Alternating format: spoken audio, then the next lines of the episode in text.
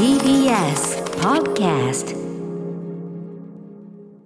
はい水曜日でございます。日比さんお帰りなさいませ。はい、ただいまはい。戻りました。ね先週ね、えーお休みをいただいてということではいありがとうございました。山本貴明アナウンサーにね代打をしていただいたということなはい、んですけども、先輩が、ええ。先輩が後輩の代打をって。うん、いすやいやいやまあまあでもすごくね 本人的にはまあそのやあの特集も山本さん接待企画だったりとか、はいい、ろいろなんかして、はい。まずまずあの日比さんおお具合はと言いましょうか。お元気ですか？はい、うん。あのおかげさまで、ええ。歯を抜いてまた一つ強くなって帰ってきました。親知らずをね抜はいくというね、一仕事があったわけですよね。はい。うん、お疲れ様で。大変だったんですか？やっぱりその。あのもう先生もねすごくあのうん腕がいいというのもあれですけども、ええ。パパッとやってくださって、とってもありがたかったんですけど、ええ私の歯がこう埋もってる歯うん、だったので取りづらい取りづらい歯だったので、人生で経験したことがない重い痛みっていうのを一瞬経験しまして、一瞬一瞬一瞬。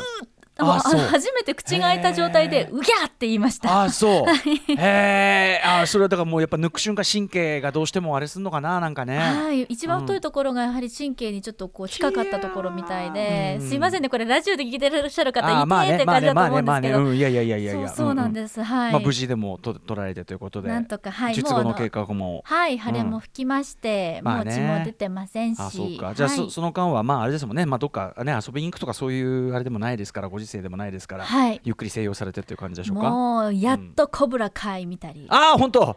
見やすくなりましたからねえあの楽しんでいただいてますか？もうもうす もう一回特集やりましょう。あーほんと最高。もう私痛みを抱えながら何にも喋ることができないのに、はいはい。最高ってずっと家で一人で言ってました。これはあの KW 社員さんとか喜びますよこれもねう皆さんうん、ね、KW と日比さんを合わせるのはちょっと僕は嫌ですけど、うん、あなるほどね、はい。あそうですか。よかった。らそれは我がことのように。僕もよく考えたらコブラ会を見はい。始めたのは最初あの YouTube のねあのドラマオリジナルドラマシリーズで始まってあれですよ。あの最初に入院した時じゃないかな。その時にコブラ会全部。そうそうそう。そうそうそうそう。だからやっぱねいいですね。こういうねちょっとお家でおとなしくしておかなきゃいけない時に見るという、皆さんぜひコブラ会コブラ会見て、ザ・ボーイズも始まりましたし、痛みが引いたらやっと映画館に行きでブックスマート行きましたし、あ行ったんだ。本当。いかがでした、うん、いやもうまた出会っちゃいましたね。またいやまた出会っちゃいました。ベベスト級と言いましょうか、はい、うん人生の大事な映画。そうだよねまた出会っちゃいましたあれは相当だよねやっぱねはい、また泣きながら。これこれであれだなあの各曜日パートナーね、はいみんなずらりと見てますもんね。ねあ皆さんの感想も楽しくてあそれよかったよかった。ちなみにあのパイセンのあの大脱っぷりというのはまもう聞いていただいたんでしょうか？あの、んちょっと。あまりの楽しそうすぎて 家で、うん。家で飲みながら聞いてたんです、ええ実は、あのええええ。じ手術前だラストデイだったので、なんかちょっと軽く嫉妬しました まあね、あのーやっぱその長々と一緒にねやるのがなかなかなかったんでね。ねえうん、山本さん、まあ割と本当にあのゲストお二人ね、あの YOSHIKI さん、ホークさんをお招きして、はいい、るにもかかわらずどっちかっていうと山本さん接待の色が濃いという。なんかでもう番組冒頭はちょっとなんか恥隠しなのか照れ隠しなのか、うんうんはい。なんかちょっとクールに決めてるのがもどかしくて、ええでもあの幼いさんの笑い声に支えられて、はいはいはい。なんか男子ふた男子ってかごめんなさいね、男子って言っちゃった。まあまあまあまあ歌丸さんえと高木さんの男子二人のキャッキャぶりがちょっとちょっと嫉妬しましたおお。恥ずかしい限りでございます。ねえいやいやいや、あ聞いていただいてありがとうございます。えーいやいやいやなんかお家にいても、うんあの寂しくなくて楽しかったです。ね、はいはい、そんな感じで、じゃあ、あの、ええとにかくお帰りなさいませ、日比さんということでございます。はい、頑張ります。じゃあ、今日も元気よく行ってみましょうかね。はいアフターシックスジャンクション After Six Junction. 9月9日水曜日時刻は6時4分ですラジオでお聞きの方もラジコでお聞きの方もこんばんは TBS ラジオキーステーションにお送りしているカルチャーキュレーションプログラムアフターシックスジャンクション通称アトロクパーソナリティのライムスター歌丸です本日は所属事務所スタープレイヤーズ会議室から本私はリモート出演しておりますそしてはい、水曜パートナー TBS アナウンサーの日々真央子です。先週はお休みいただきありがとうございました。ねえうん帰ってまいりました。私は第6スタジオからお伝えしております。はい、まあ旅行にね、まあその今回治療というね、あのー親知らずのねあれがあってっていうのがありましたけど、はい。まあどっか行ったりはできないという中でね、ですね。でもあの骨休みはできました？なんかここのところね日比さん忙しかったから。いやーもうなんかあの家でぐだぐだずーっと何かを見たり聞いたりしてるのって、うん最高に私服だったなっていうの。ああそう。いいいい休みでしたこれ。はいやっぱりこうねあの、うん。どこか遊びに行けるってなるとどうも去年もね張り切ってニューヨーク行ってみようとか、結構張り切っちゃうので、はいはいはいはい。骨休みっていうよりかはまあ、うん。その張り切りが心の休みにもなるんですけど、どうしても体力はやっぱり使うものになるので。せっかくの休みに普段とはまた違う疲れを背負って帰ってくるみたいなとこありますもんね。そうなんです。休み疲れっていうのが絶対にあるんですよ。仕事復帰するのも正直だるいのに、休み疲れも相まって。そうだよね。だって旅行から帰ってきたらいつもさあー疲れたなんつってさ荷物下ろす何疲れてんだよって話だもんね そうそうそう、休みだったのにってどうもじっとしてられないんですけど、まあそれはそれでね、はい、はい大事かもしれませんけど、そうだ確かにな。もう時間を気にせずずーっとうん次のエピソード、次のエピソードってこう押していける喜び。いいね。一気見できちゃうからね やっぱね。気味できる楽しさもありましたし自分が好きなタイミングで映画を選んで、どうしても普段は自分のスケジュールで行けるところここならこの場所なら行けるかなって歌丸さんもね多分そうだと思いますけど、ええはいはいはいなんとかこう工面してスケジュールを組むっていうのも終わってどっか行かなきゃいけないとかね。とかそういうのがあはいったりするけど、そうかそういうのも前後もゆったりと。ちょっと寝坊しちゃったけど大丈夫みたいな。うん。いいね。それでブックスマートなんて最高ですねこれね。本当にもうしっかりパンフレットも買って帰りました。ね素晴らしいパンフレット。あれなかなかだんだんちょっとなんか品薄になってきてるなんて話も聞きますんでね。ええあの2枚買いの人が多いらしいんですよね。つまりあのあの2人のね、はい。あのエリーとモリーか、はい。あの2人のバージョンで買ってという方が多いみたいで、確かうないさんはエイミーの方買ってて、私はモリーを買ってああそうですか。ちょっと読み比べしたいななんて思いながら、はい。そっかそっか。だからお忙しくしてるんだなっていうその日比さん日原か会えないな私はだから日比さんの姿を見たのはですねあええ。の水木ってやってるじゃないですか。BSTBS の。木曜、うん、水曜の夜から木曜に開ける瞬間？はい。の、やってます。うんあれどういうコンセプトなんですか？あれはなんかそのとにかくあのお三方ね女性タレントがこういて、あれもまあズームで撮ってるのかな、ズームっていうかあのリモートで撮ってるのかな？で部屋にいてで割とこう TBS のそのアナウンサーの皆さんがいろんなことをやったりする。あの宇内さんがそのなんかほらあのなんかい一軒家の中のはい。お化け屋敷の中に入ってって話を聞いてて、はいはいそうそう。まあそれやるってんであそうか俺その水木って見てなかったわと思って録画して見てたらやおらあの日比さんがですねあのビリー・アイリッシュのバッドガイズに合わせて踊るというくだりが始まってこれななんだこれなんだこれっていうのが始まって。私もなんだかよく分かってない。ああれ何？あれは毎回そのアナウンサーの方が踊るっていうくだりなんですかあれは？あなんかそのあの自粛期間中にああいうダンスって流行ったじゃないですか、まあ、体操としてのね。うん。はい、私もあのあれです。あのーうん。あらやだお家でお家でダンスねお家でダンス、あの映画パルプフィクションでパルプフィクションやったじゃないですか、あれをやっぱり見てるとだんだんあのバッドガイと、あとハンドクラップハンズクラップっていうダンスが自粛期間中に流行ったみたいで。でそれを自粛明けぐらいにアナウンサー勢で撮ってみようっていうシーズンがあって、実は3本を1回で撮ってるんですよ、あそうなんだ。なんであと2つ実は踊ってて。あのしかもこれが場所がすごくて あの TBS のあのサカス。見ていただきましてえ見て見てありがとうございますあの要はさその駅から上がってきてこうね屋根がついてる通路が横にあるあの真横の広場だから、ま、よたまにイベントなんかやったりするあののっぱらのところに突っ立ってやってますよね。しかも8月の頭ぐらいで。暑いんだあれ。もうすマジか。あの本当に部活でも書いたことがないような滝の汗が流れてきて。あれだって一曲踊りきんのあ結構これ大変そうだなと思いながら見てて。テイク3ぐらい撮ってるんです実は。間違えちゃって途中で。しかえそれででしかも歌丸さん聞いてくださいよ、はいはいはい。ランチタイムに撮ってるんですよ。そう。あの人が通りまくるわけでしょ？だからね日比さんが時々あのな要要は多分この廊下側なのかな？斜め側を見てものすごく恥ずかしそうに。だ誰かあれは同僚が通りかかってるとかそういうのもあるんですよ。ですよ、うんうんうん。同僚がたまたまランチに向かうところで、あえええ。えやってんなあいつみたいな感じでこうチラチラっと見られて。時々目線がこっちに行ってこう恥ずかしがるのもねあったりなんかして。そうでしかもあのまああの社屋をこう背負っはいはいてはい。踊ってるわけえええでえ。その社屋からも見える位置で踊ってるのであ外からもね、うん。あのオフィスから同期がこう、はい。あの動画を撮ってて、窓から。やってんなみたいな感じでうんうん。送ってくるっていうすごい久しぶりに受ける恥ずかしめ。みんなから囚人監視の中。確かにちょっとなかなかな周知プレイなわけだこれ。ーで初めの3人ぐらいはあそこで撮ったんですけどええ。さすがにさまざまな問題が生じたということで、はいはい。後半確かうないさんは室内で踊ってらしたんですけど。うなぽんもやるんだ。あそうはいかそうか、はい。あのいやー。YouTube とかにもいくつか載ってるので。あそうですかそうですか。よかったらあの後輩のもたくさんみんな頑張っていやでもねそのだ日比さんそうかそんなに撮るの大変だったとはって思いましたけどいや僕正直やっぱ日比さんを踊ってんのさやっぱ普段割とこうちゃんとね こう何かを伝えるみたいなあれがあってまあバラエティー色がある番組だっていうのも当然あるけど、はい。あのーいや日比さん良かったですよ、まあ、端的端的に言えばやっぱすごい日比さんの可愛さみたいのが全面的に出ててだってさもう高橋愛さんとかそれ見てるね、あれで、はいはい。高橋愛さんがもうもう可愛い可愛いもだえ死にそうでしたよもうなんか。私ちょっとオンエアをまだ拝見できてなくて。もうねオンエアであのお三方大評判ね特にもう高橋愛さんがもう可愛いって。え何？こなこなんでこんなに可愛らしいの？っつって、もうモーニング娘。に入ってほしいとまで言ってて、もう本当事件です事件です。ね高橋愛さんに言ってたる高橋愛さんが日比さんの可愛さにもだえぐるっててもう。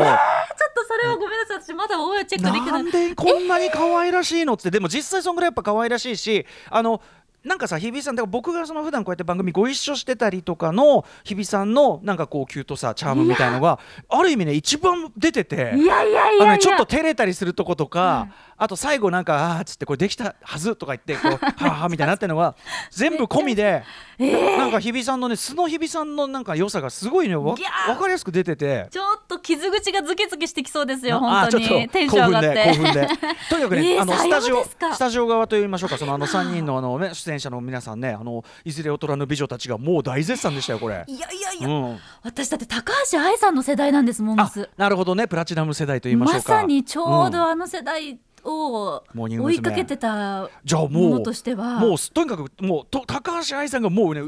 体をのけぞらせて可愛すぎるっって。ー。まずいまずい、うん。いやいやいやいや。オンエアを見たらちょっと。ちゃんとチェックします、またね親知らずが生えてくる可能性が。頑張って抜いたのに、うん。えー本当ですか？あれなんか自分が履いてるのもなんかモンペみたいな格好して本当になんか。いやいやなんかなんか、ううわもう本当恥ずかしないと思ってて。日比さんのチャームがものすごい凝縮された映像でございました。まあ、うんすいません。あら復帰,、まあの復帰してすぐにそんなありがたいお言葉を、うんまあの仕方のないことなんでしょうけど、番組全体のあのい異様なまでの予算のかかってなさとかは あのだってさあのさ、あのお化け屋敷ロケとかも、あれなんかなんていうのちゃんとしたカメラなんか全部 全部こう手持ちのねあの皆さんの iPhone で撮ってて。はい、本当はちょっと YouTuber みたいな感じで。そうそうそうそうそう。手作り感というか、うん、あっちのまあうないさんも相当なもんではありましたけど。さんさすがです、うん、いやでもさ連続そのなんか殺人鬼に追い回されるっていうんだけどどう考えてもヤンキーの兄ちゃんに怒られてるみたいなあ あれでしたけど「おいお前こら緑こらお前こらさっきからま眩しいんじゃこら」なんか言われてどこが連続殺人鬼なの？ヤンキーじゃんっつって。ホラーとかじゃなくてうん。脅しっていう方のホラーですよね、怒鳴りつけられるっていうね、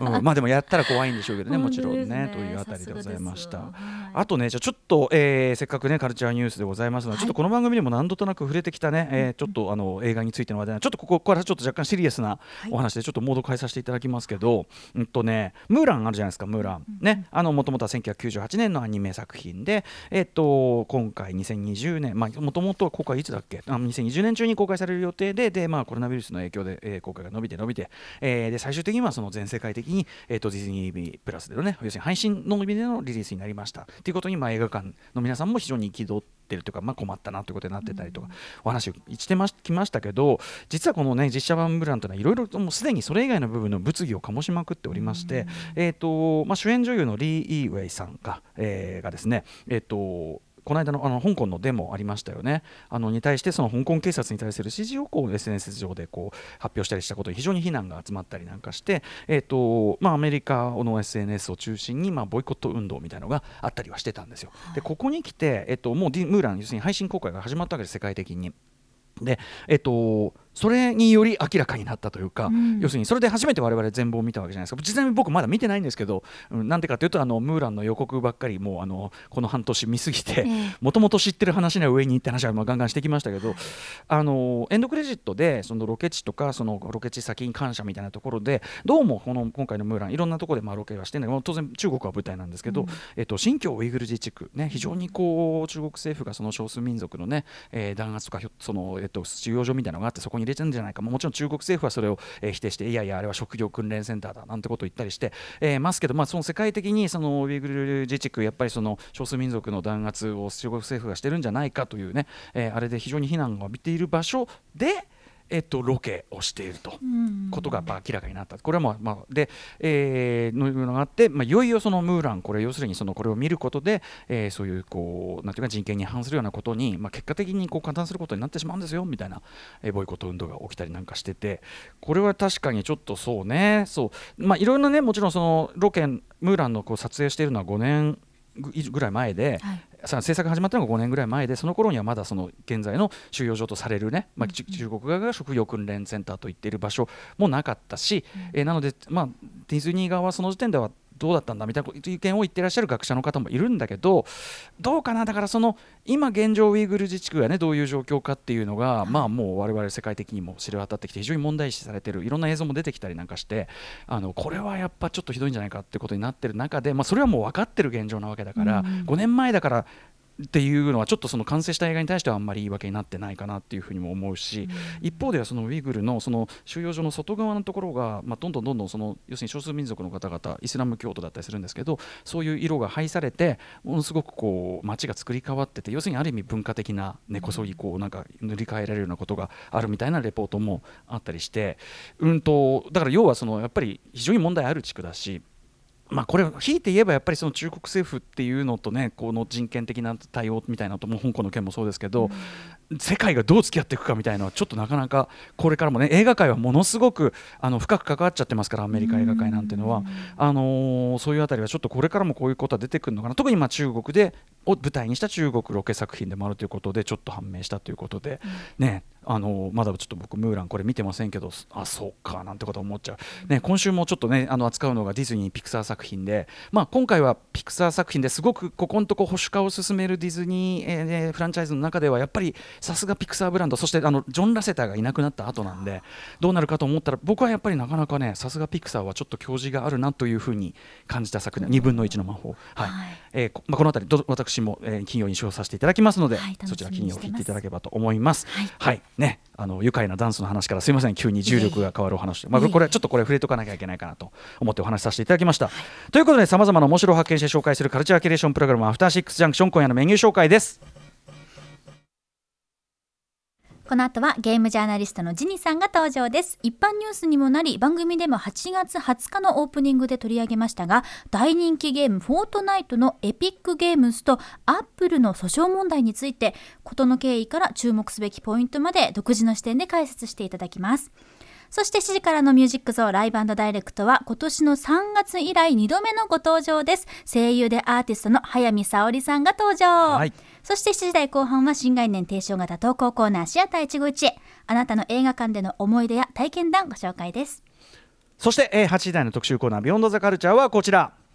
8時だよグラスを持って全員集合新時代の家飲みを一緒に楽しもう特集。by パリッコさん鈴木奈緒さん。ちなみにあれ日比さんもあの実後のあれでいいんですか？もうお飲みは。はいもうしっかりと傷も治っておりますので、うん、本日解禁させていただきます。大丈夫なわけですね。よかったよかった。ありがとうございます。はいということで終わりの見えないこのコロナ禍においてさまざまな生活の変化を余儀なくされている私たちでございますがそんな状況においても楽しいお酒の飲み方がきっとあるはず、うん、というわけで今夜は飲みタイム1杯目。家飲みを楽しむ100のアイデアが先日発売になったばかりの酒場ライターパリッコさん鈴木奈緒さんをお迎えして新時代これあの、えーねえー、ディレクター、えー、長谷川さんのねあのたっての希望でこれ新時代新ゴジラの感じでね 新時代の家飲みアイデアを一緒に楽しむ公開飲み会を開催します、はい、えー、今回のねあのー、家飲みを楽しむ100のアイデアいろんなアイデアがございまして、えー、締めの釜飯を用意しつつ飲むとかですね、うん、えー、雑草をつまんでつまみにして、えー、つ積んで、えー、つまみにして飲むとかですね、えー、最終的には、えー、水を酒だと思って飲む、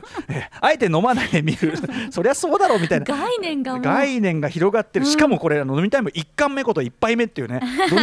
で今回はちょっとこの本からさらにはみ出す飲みアイデアなんかも飛び出すそうなので楽しみなんですが、えー、ということでお酒が飲めない人でも家飲みは楽しめます。いい気持ちになれます、うん、ということでリスナーの皆さんも家飲み向上アイデアを歌丸アットマーク TBS.CO.JP 歌丸アットマーク TBS.CO.JP までお寄せくださいませ。はいその他番組への小さなリアクションなどもお待ちしています。こちらも歌丸アットマーク TBS.CO.JP まで。読まれた方全員に番組ステッカー差し上げます。それではアフターシックスジャンクション行ってみよう